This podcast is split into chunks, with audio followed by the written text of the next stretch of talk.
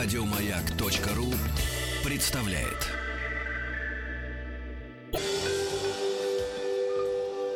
Москва слезам поверит. С Анеттой Орловой. Добрый день, в студии Анны Орлова, психолог, и сегодня в нашей передаче «Москва слезам поверит» мы будем говорить о взаимоотношениях между братьями и сестрами, между детьми в семье и, конечно, то, какой порядок рождения, какие взаимоотношения в родительской семье э, очень сильно влияет на то, как потом складываются отношения этих очень близких людей. Почему так происходит, что люди рождаются в одной семье, имеют э, одних родителей, но и совершенно по-разному складывается их судьба. И самое главное, что с течением жизни вместо того, чтобы накапливать совместный опыт, накапливать чувства любви и привязанности друг к другу в какие-то моменты так складывается, что эти когда-то самые близкие люди отчуждаются, и отношения портятся, и возникает очень много негативных мелодий и полутонов. Понятно, что воспитать э, ребенка это всегда сложно, а воспитать ни одного ребенка еще сложнее. Как быть, каким должно быть родительское поведение для того, чтобы в наших детях э, формировались э, лучшие их качества? Ведь каждый человек приходит в этот мир, э, и в нем очень много хорошего. Конечно, в нем есть и э, что-то, что что э, мешает ему быть таковым. Вот как мы, нам, родителям, построить свое взаимодействие, чтобы э, в воспитании э, сделать все, чтобы лучшая сторона наших детей проявила себя, и чтобы э, отношения между нашими детьми были хорошими. Потому что каждый родитель, он, конечно, хочет видеть, чтобы его потомки, чтобы его дети э, были дружны. Э, конечно, порядок рождения очень сильно влияет, и мы не можем, сколько бы мы ни старались, э, э, сделать все одинаковое для всех своих детей, это не всегда получается. Первенцу всегда достается гораздо больше ответственности. Ну, не надо сразу расстраиваться первенцам, им же достается гораздо больше авторитета. Поэтому каждая позиция имеет э, свои очень сильные стороны и имеет свои слабые стороны. Но считается, что так вообще устроен человек, что мы, конечно, пытаемся всегда э, не обратить внимание, обнулить на все то лучшее, что есть у нас в нашей позиции, и подметить то лучшее, что есть у другого. На самом деле, первенцем быть совсем неплохо. Несмотря на то, что гораздо больше ответственности и требований со стороны родителей к первенцу гораздо больше, потому что они еще не имеют опыта, и они а, все свои ожидания, а, идеальность, они как раз связывают с а, старшим ребенком. Потом, по мере того, как жизнь вносит свои коррективы, родители становятся старше, они становятся гибче, и по отношению к последующим детям очень часто меняется отношение, и родители уже ко второму ребенку не столь требовательны, как к первому. Так вот, э, первому ответственность достается. А что же достается э, младшему ребенку? Неужели совсем ничего? Ни в коем случае. Маленький ребенок, младший ребенок, ему достается забота и покровительство. Он э, ощущает, я говорю про оптимистичный вариант, он ощущает покровительство со стороны старшего ребенка. Э, во-первых, э, родители этому способствуют, во-вторых, э, если отношения складываются, то старший ребенок с удовольствием старается опекать. Но за это он должен получать признание, поэтому маленький должен слушаться. И вот таким образом формируется определенная модель поведения, которая, э, конечно, не может не влиять на последующую жизнь. Средние дети, кстати говоря, они потрясающие э, специалисты по коммуникациям. Они мастера, они мастерски умеют идти на компромисс. Почему? Потому что они э, в своей позиции совмещают и позицию старшего ребенка по отношению к младшему, и младшего по отношению к старшему. Надо сказать, что вот, э, например, старшая сестра и у братьев, она, э, вот эта ее позиция, где она несет ответственность за братьев, где она э, ими в той или иной мере руководит, потом приводит к тому, что такая э, девушка, уже будучи взрослой, э, очень любит общество мужчин, ей нравится быть именно э, быть таким другом для мужчин, она с удовольствием поддерживает их разговоры, она достаточно активно. Э, в семейных отношениях могут возникать сложности какого порядка. Такая э, девушка с удовольствием захочет покровительствовать собственному мужу. И вот здесь возникает вопрос, если ее муж будет младшим э, братом старшей сестры, у которого тоже будет э, эта привычная модель, то вполне возможно их отношения будут очень даже и неплохими. Но если э, у него, он, например, привык к тому, что у него тоже есть младшая сестра, и он абсолютно э, руководил и формировал пространство, то ему будет сложно с такой женщиной ужиться. Э, младшая сестра, если у нее есть старший брат, она привыкла к тому, чтобы, что мальчик, мужчина о ней заботится, и она привыкла в жизни получать покровительство со стороны мужчин. Какие сложности могут быть? Часто бывает так, что уже взрослый человек, а, но который был в своей семье младшим, он не может избавиться от этой позиции младшего. Никак у него не получается. Он не может преодолеть, и э, он очень часто, младшие дети, они, э, не преодолевая те сложности, те трудности, просто становятся паразитами. Э, опять же, все это не потому, что э, он раз и такой родился, а потому что сама позиция, э, к сожалению, этому способствует. Э, младший ребенок, он сталкивается с тем, что старший э, все время формирует то пространство, э, в котором он находится. Потому что младший ребенок приходит в тот мир, где уже все обустроено. И обустроено другими. И он должен каким-то образом раздвинуть это пространство и установить свое право быть здесь. И, конечно, очень многое зависит от того, что как, конечно, родители подготавливают это место, насколько они могут договориться. Э, старший ребенок переживает стресс, когда приходит а, младший, потому что он теряет свою корону. До этого он был единственным и неповторимым, а теперь ему придется с этого момента доказывать всю свою жизнь, что он лучше, что он единственный и неповторимый. А младшему надо пробиться сквозь этот асфальт и каким-то образом тоже расцвести. И все это, конечно, очень непросто. Мы как родители часто жалуемся на своих детей, часто жалуемся. Мы, нам э, кажется, что вот что-то не так, э, подмечаем какие-то минусы, а на самом деле э, просто имеет смысл для самих себя подумать о том, что жить с другими людьми э, это непросто. И наши дети должны научиться жить с другими людьми. им приходится постоянно сталкиваться с тем, что они должны с этим другим человеком устанавливать какой-то контакт, что-то делать вместе, убираться, играться. И надо сказать, что это первый опыт, когда наши дети пытаются отстаивать самих себя. И как они это будут делать? Смогут ли они быть э, достаточно гибкими для того, чтобы и свое пространство отстоять, и не быть захватчиком другого? Вот как э, не стать агрессором и не стать жертвой? И мы, как родители, конечно, должны помочь нашим детям э, овладеть определенными такими важными навыками, которые сначала они очень помогут э, для того, чтобы отношения между братьями и сестрами были хорошие. И это очень важно, потому что это, конечно, та базовая безопасность. Там. Если у нас есть брат, если у нас есть сестра, на которых мы можем положиться, с которыми мы можем э, быть э, в хороших отношениях. И, конечно, э, даже сложные жизненные моменты, когда мы встречаемся с э, разного рода проблемами, мы знаем, что у нас есть э, те близкие люди. Родители, к сожалению, не всегда бывают в силе. Есть определенный период, когда родители готовы и могут, и с желанием дают. Бывают периоды, когда родители уже не в состоянии давать и э, нуждаются сами в поддержке. И даже э, забота о родителях, это тоже очень важно, когда есть э, мир между детьми, то и забота о родителях совершенно по-другому э, происходит, потому что люди находят э, вот эти точки соприкосновения. И мне кажется, что важный такой момент, какие способности мы должны в детях сформировать, которые не только позволят им в детском пространстве чувствовать себя а, комфортно и уверенно, но те способности, которые а, ребенок понесет во свою взрослую жизнь, и эти способности помогут ему налаживать э, коммуникативный контакт, налаживать э, отношения э, с другими людьми, и чтобы эти отношения были полноценны. Почему? Потому что отношения в одном доме, в одной комнате между братьями и сестрами, а уж тем более между сестрами или между между братьями, где конкуренция становится еще за счет однополости выше и сильнее, если ребенок там осваивает определенные азы коммуникаций, то вероятность того, что он во взрослом возрасте сможет в ситуациях, когда мы вместе на одной работе, это тоже одно помещение, или на учебе, сможет справляться, э, конечно, в разы возрастает. И мы ненадолго э, с вами прервемся и продолжим.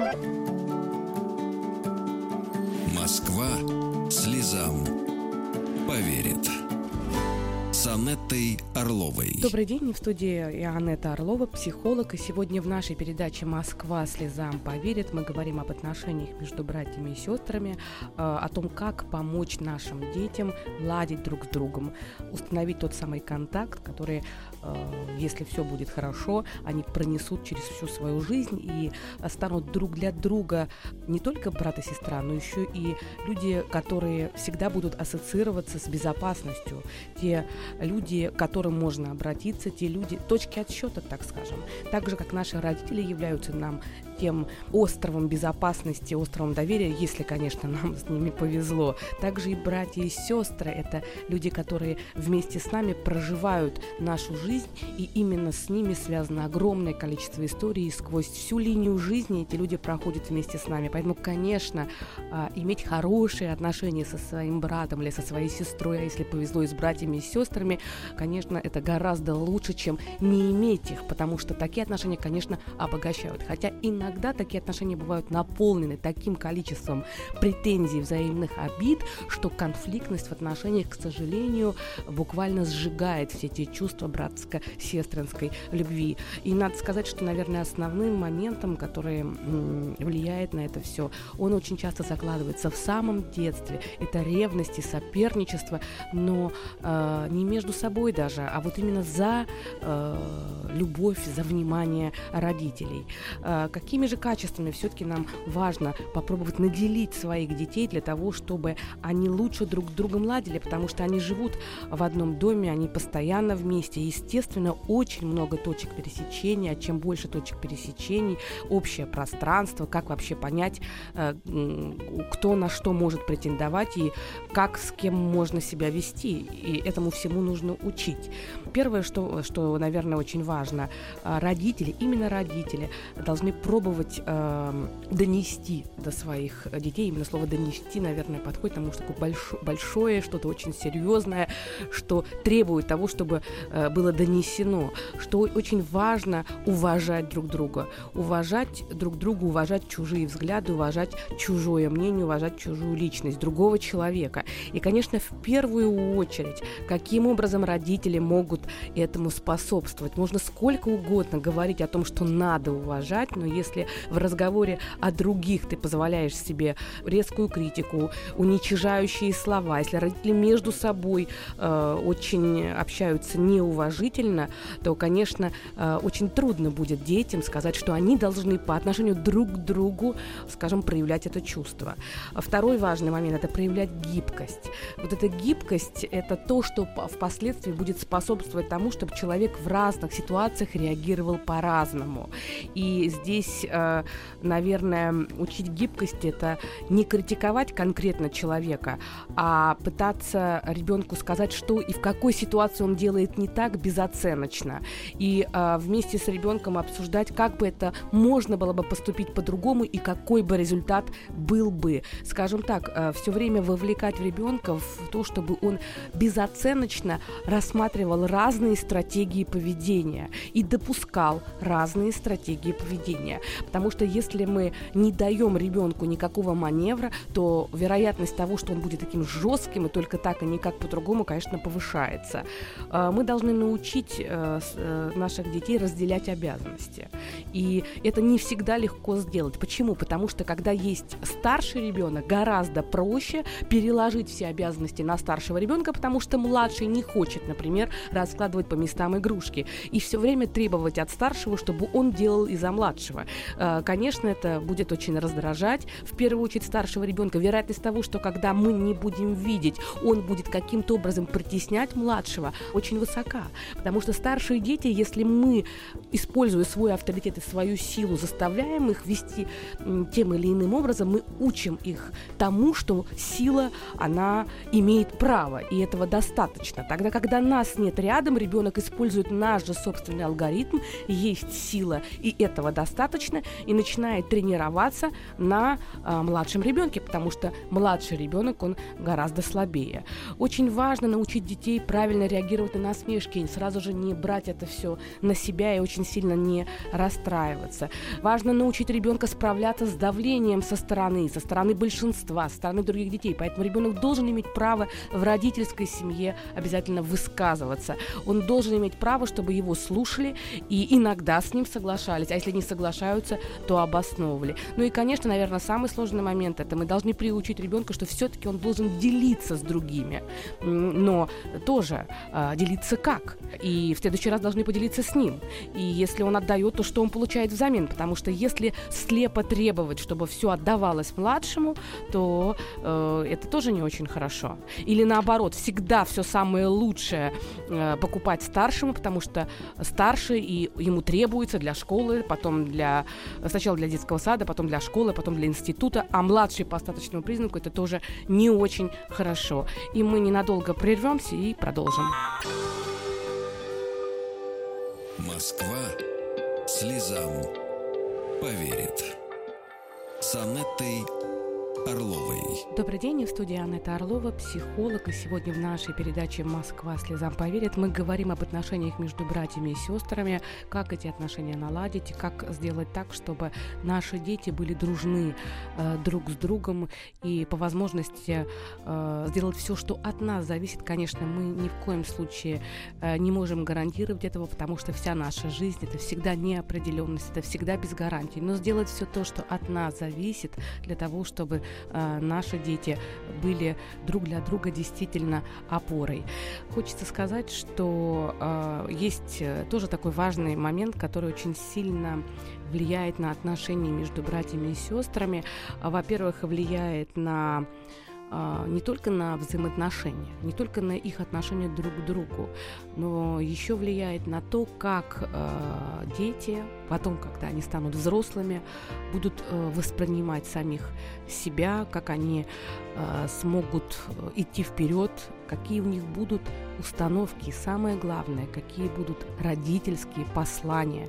Ведь именно в нашем детстве мы, сами того не понимая, когда мы очень часто и очень напористо и очень эмоционально высказываем какое-то мнение свое по поводу, если это происходит часто и эмоционально заряжено, то мы таким образом формируем определенные послания.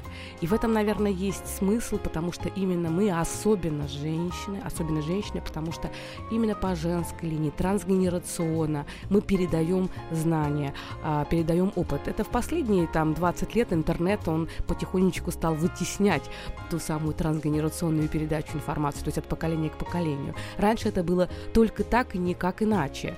Но и сколько бы не было бы информационных носителей, носителей все равно. А настоящего контакта это никогда не заменит. В нашем общении с нашими мамами, в нашем общении с нашими детьми мы на самом деле обмениваемся родительскими и детскими посланиями. И эти послания, они встраиваются внутрь нас и во многом становятся как будто бы маяками.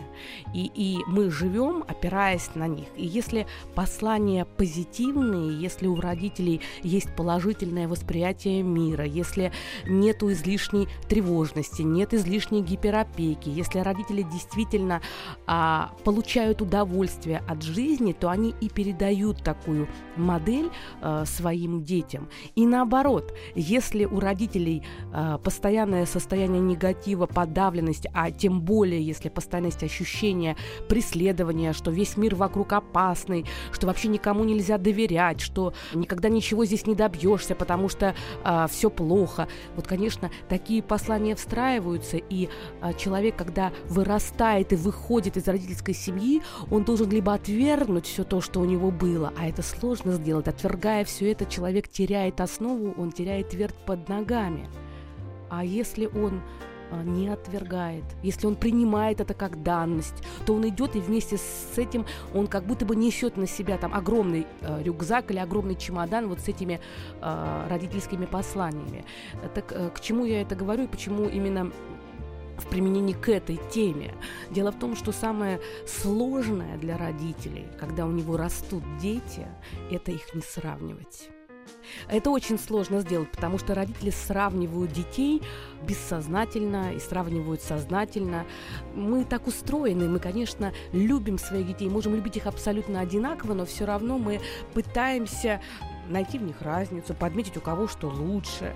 Сознательно родители стремятся а, при помощи а, вот э, сравнений таких на самом деле усилить мотивацию ребенка, э, так скажем, апгрейдить ребенка, и очень хочется родителям, чтобы дети были лучше. На самом деле это ни в коем случае никого не мотивирует. Причем неважно, пытаетесь ли вы мотивировать своего ребенка тем, что сестра или брат лучше, посмотри, как она, либо вы пытаетесь мотивировать ребенка за счет внешних каких-то других детей со стороны, посмотри, как он, посмотри, как она. На самом деле, чтобы вот просто понять, понять, что это очень разрушительно. И именно такой подход, некое сравнение э, с другими детьми, с братьями и сестрами, это такой верный, верный способ внести разлад э, в отношениях между детьми. Просто представим, что у нас на работе есть какое-то совещание, и нас э, вызывает начальник, и такой сложный момент. И всегда это очень переживательно, потому что очень хочется, чтобы начальник тебя высоко оценил. А ведь дети, для них как важно, чтобы их восприняли как неповторимых, особенных, уникальных, и чтобы родители признали их особенность и эту уникальность. Э, наверное, даже гораздо больше. Хотя, может быть, у всех по-разному. Признание со стороны начальника нам тоже очень э, важно порой, потому что это наполняет нас главным чувством уверенности, чувством осмысленности того, что мы делаем, и мы понимаем, что мы движемся в правильном направлении. И одобрение начальника – это э, чувство безопасности, а недовольство или сравнение – это чувство тревоги. Так вот, если представить, что нас вызывают э, в кабинет для совещания, и там наш начальник, э, пытаясь якобы нас мотивировать, начинает сравнивать нас с каким-то другим сотрудником из другого отдела, говорить, какой он молодец и какой он хороший, и вот надо бы подтянуться. На самом деле это будет вызывать очень сильное раздражение, очень сильный негатив. Если мы хотим, чтобы ребенок наш э, развивался, то нам надо э, отмечать его достижения, его достоинства. Э, люди, которые никогда не хвалят своих детей, они не плохие люди. И ни в коем случае сейчас не надо страдать комплексом там, самообвинения, вот я там не могу хвалить или недостаточно хвалю, это тупиковый путь. Люди, которые не могут хвалить своих детей, скорее всего, в своем детстве они были лишены этого со стороны своих родителей. И родители тоже э, не виноваты, наверное, то. И поэтому, если вот так просмотреть, если не пытаться все оценить, и если не пытаться найти кого-то виноватым сделать и пытаться найти виноватого, то в любой момент можно поменять. Все можно поменять. Самый главный подарок, который мы можем сделать своим детям, это позитивное внимание – позитивное внимание, безусловное принятие. То есть не э, то внимание, когда мы фокусируемся только на том, что плохо, все то, что хорошо, это приравнивается к норме, а вот то, что плохо, именно на это идет фокус. Ну, такое внимание, оно, конечно, стимулирует, но оно будет повышать тревожность, повышать депрессивность у ребенка. Это сложное внимание, поэтому внимание должно быть позитивным, мы должны подмечать в первую очередь хорошее, но на то, что нам не нравится, мы тоже должны обращать внимание, только достаточно э, такой э, мягкой форме.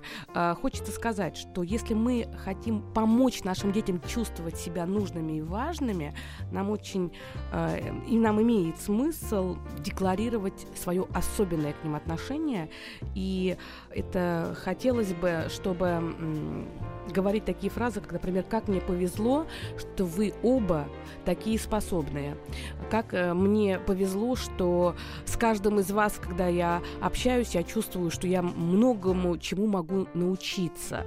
Очень часто у родителей вот такая формулировка вызывает какое-то удивление, чему я могу научиться от ребенка. На самом деле это не больше, чем костный стереотип, потому что наши дети, приходя в этот мир, они имеют весь объем интуитивных знаний. И если попытаться в ребенке увидеть взрослого и отнестись к нему с уважением, не только с любовью, но и с уважением, с интересом, то оказывается, что дети гораздо больше могут нам дать, э, чем мы предполагаем. Вот как мне повезло, мы вами э, гордимся, э, мы вас очень любим, как я по вас скучаю. Все это, конечно, очень помогает ребенку или детям чувствовать себя важным и нужным. Э, хочется сказать, что обязательно нужно устанавливать телесный контакт с детьми. Дети за этим следят. И если одного ребенка вы обнимаете, например, там 10 раз в день, а второго ребенка вы, ну там, мимоходом на ночь, то тот, которого обнимаете, мало будет это замечать. Не думайте, что что-то пройдет незамеченно. Ребенок постоянно сканирует пространство и пытается почувствовать, насколько он нужен. И, конечно, это то же самое, что мы бы замечали, что кого-то любят, а вот к нам меньше внимания, начальник на кого-то смотрит 10 раз, а на нас только один раз в день. Для нас это будет означать избегание. Поэтому наклейте стикеры, неважно какие, в разных концах э, квартиры, какие-то такие, которые только вы понимаете, для чего они. И когда вы на этот стикер натыкаетесь, вы просто знаете, что вам нужно проходя мимо ребенка, подходя, э, делая что-то, просто немножко его коснуться, и касание должно быть теплым. Это может быть похлопывание по плечу, это можно тронуть колено, это можно погладить по голове, это можно что-то сказать. Вот телесная и словесная поддержка, она очень помогает, и важно следить за тем, чтобы ее было равномерно. Потому что когда появляются младшие дети, мы очень часто переключаем свое телесное внимание на более младших детей, а старшие испытывают в этот момент отвержение. И мы ненадолго немного прервемся и дальше продолжим. Москва с Анеттой Орловой. Добрый день. И в студии я, Анетта Орлова, психолог. И сегодня в нашей передаче «Москва слезам поверит» мы говорим о том, как э, мы, родители, можем способствовать тому, чтобы отношения между нашими детьми, братьями и сестрами складывались по лучшему сценарию. Э, что мы можем сделать, что от нас зависит. Вот э, мы закончили на том, что э, важно телесно подтверждать контакт и любовь к своим детям и ни в коем случае не игнорировать кого-то, потому что э, устал или потому что он уже вырос. То есть вот этот легкий телесный контакт, он очень важен. Еще один момент. Если мы критикуем ребенка, то мы должны критиковать очень аккуратно. То есть это должно происходить именно тогда, когда действительно совершилась какая-то ошибка, и можно использовать это, потому что любая негативная ситуация, конечно, это еще и пространство, скажем так, э, для того, чтобы был рост. Поэтому, если что-то не понравилось, например, грубое слово, слово, или неуважение к игрушкам другого, или переустройство пространства другого ребенка. Очень часто жалуются младшие дети, которые уже потом взрослые. Они не могут свое пространство жизненное обустроить или наоборот, всю жизнь обустраивают свое пространство, потому что когда они были маленькими, у них не было своего места. И, например, где-то лежали их игрушки, они приходили и видели, что старшая сестра все переложила так, как она считала нужным. То есть вот эта вот постоянная встреча с тем, что э, кто-то переустраивает, усваивает, оно откладывает потом отпечаток на всю жизнь. И то же самое касается слов обидных. Очень часто дети, сами того не понимая, могут э, насмехаться, формировать комплексы у своих. Поэтому нам важно это обязательно отслеживать и не бояться говорить. Мы можем, как родители, прямо создать э, такое правило, правило, в котором будет такой кодекс, можно назвать это уважением, правило уважения в семье, правило уважения, как, где каждый член нашей семьи должен каким-то образом относиться друг к другу. Что здесь, наверное, самое главное, чтобы не только для детей мы формировали правила. Это очень удобно для наших детей формировать правила, а потом требовать от них, чтобы они этим правилам следовали, а мы уж там разберемся. Здесь важно, чтобы э, мы совместно и чтобы родители тоже этих правил придерживались. Я уже не буду говорить о том, чтобы отношения были хорошими с детьми, нужно э, с ними проводить максимальное э, количество времени. Сейчас это сложно сделать, но это важно. Поэтому если вы хотите проверить проверить, насколько все-таки вот вы, скажем так, э, хорошо знаете своих детей, вы просто можете сами себе на контрольный такой список вопросов ответить, и это уже будет говорить, вы, вы хотя бы в каком-то контакте минимально находитесь или нет. Ну, что радует ребенка? Кто является сейчас на данный момент времени героем для вашего ребенка, э, на кого он равняется, чему он больше всего боится? Да, что заряжает, какие занятия, игры и всего остального заряжают ребенка, какие занятия, наоборот, утомляют, и ребенок бы не хотел заниматься, какую музыку слушает. И если бы ребенок мой принимал бы решение о том, куда поехать бы в отпуск, куда бы выбрал бы именно мой ребенок, потому что мы же часто это за них, естественно, решаем, кем он хочет стать. Это такие простые очень вопросы, но они позволяют и о каждому ребенку отдельно. И еще один важный момент. Хочется сказать, что вот мы, как родители, очень часто, сами того не понимая, навешиваем негативные ярлыки на ребенка. Кстати говоря, негативный ярлык это не про то, что мы говорим, что ты бяка. Это про то, как мы можем запросто сказать, что Маша такая хорошая девочка, она такая послушная. И вот здесь возникает вопрос, подкрепляя постоянно вот этот ярлык, который мы на нее повесили, что она очень послушная, мы воспитываем ребенка, который впоследствии будет считать, что для того, чтобы меня любили, я должна быть послушной. Что это такое послушность? Слушать всех и со всеми соглашаться, и ни в коем случае никому не противоречить. Или, например, Миша самый умный у нас в семье вроде бы хорошее, да, мы говорим, самый умный. А, что же здесь плохого? Почему же это негативный ярлык? Так дело в том, что когда мы так вот однозначно говорим самый умный, часто повторяем это, то у него действительно формируется, во-первых, неверо- невероятный уровень ожиданий от самого себя. Он должен соответствовать быть самым умным. Если вдруг в какой-то ситуации он не окажется самым умным, то что с ним будет? Если у него право не быть самым умным, и как он будет доказывать в кругу уже других людей свою умность? Не будет ли его попытка доказать свою умность разрушительна для контакта? Ведь э, все это огромное количество вопросов, на которые, наверное, в один час невозможно дать все ответы, но мне хочется сказать, что мы очень часто недооцениваем того, как мы говорим с нашими детьми и о чем мы говорим. И честное слово, самое главное, что нам, наверное, имеет смысл делать, это одинаково обращать внимание, прямо вот выбирать, если мы играем, проводим время, прямо делить по времени, какое количество времени мы с одним ребенком, какое количество с другим ребенком, ну, насколько позволяют обстоятельства. Понятно, что если это грудничок, то вряд ли может, можно найти тот баланс, если одному 8, а другому там годик или там полгодика. Но все-таки к этому стремиться. И не, не важно только количественное э, такое измерение времени. Можно проводить немного времени, но оно может быть качественным. Вот. Ну, конечно, хорошо бы, чтобы совмещалось и количество, и качество. Хочется всем пожелать, чтобы дома был мир, чтобы дети росли счастливыми, чтобы все, что мы у них сформировали, в жизни потом расцветало. И, конечно, чтобы они были друг для друга опорой и поддержкой. Всего вам хорошего. До свидания. С вами была Анетта Орлова и Москва слезам поверит. Еще больше подкастов на радиомаяк.ру